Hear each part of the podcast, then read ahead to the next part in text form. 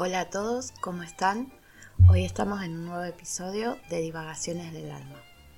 Hoy quiero hablar de las palabras, creencias y sentimientos que plasmamos en nuestros hijos, en nuestras parejas y en nuestros seres queridos, sobre todo en nuestros niños y adolescentes. Como cuando eran chicos les decíamos, un ratoncito vendrá por tus dientes, o un nada, depende de dónde vivamos.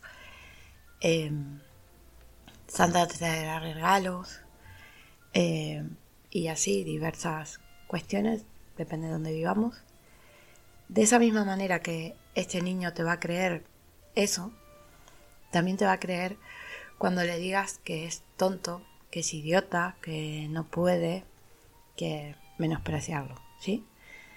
Pero también te va a creer cuando le diga, tú puedes, eres inteligente, eres el el más destacado, eres esto, eres lo otro. ¿Sí? Entonces, prestemos atención cuando le hablamos a nuestros niños, a nuestros adolescentes, las palabras que usamos. ¿Sí? Las frases que usamos. Igualmente así a nosotros mismos, ya que, como yo siempre digo, mirarnos y decirnos, eh, qué guay, hoy lo voy a lograr, estoy motivado porque esto, por lo otro.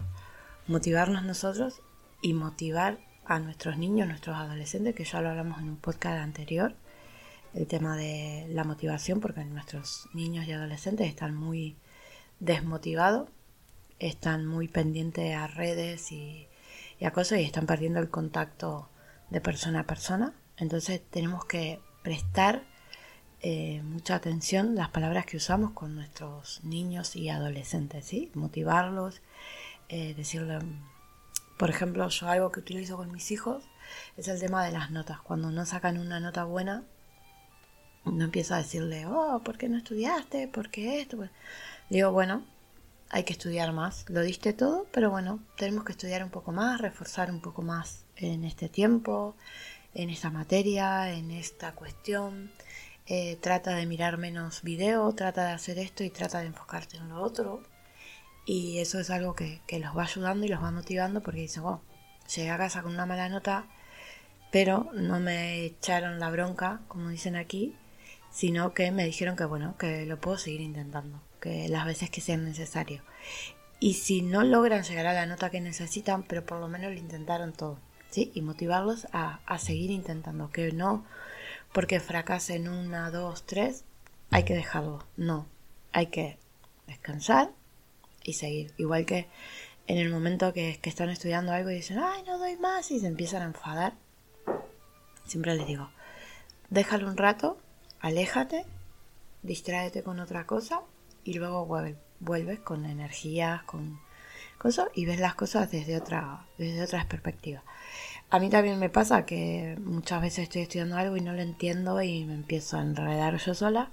Entonces lo dejo un rato y al cabo de unos minutos o un buen rato vuelvo y ya empiezo a ver las cosas desde, desde otra manera.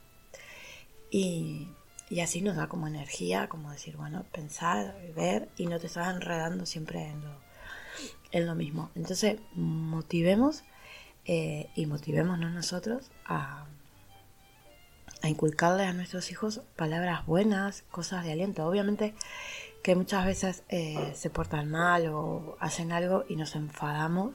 Bueno, tratar de no hablarles desde ese enfado, ¿sí?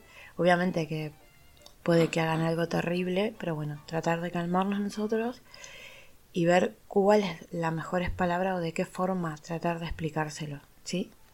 Bueno, el episodio de hoy va a ser un poco cortito, así que bueno, espero que estén bien y que podamos buscar esas buenas palabras para hablar a nuestros niños y ayudarlos a motivarlos eh, emocionalmente. ¿sí? Bueno, que tengan un hermoso y bendecido día. Gracias, gracias, gracias.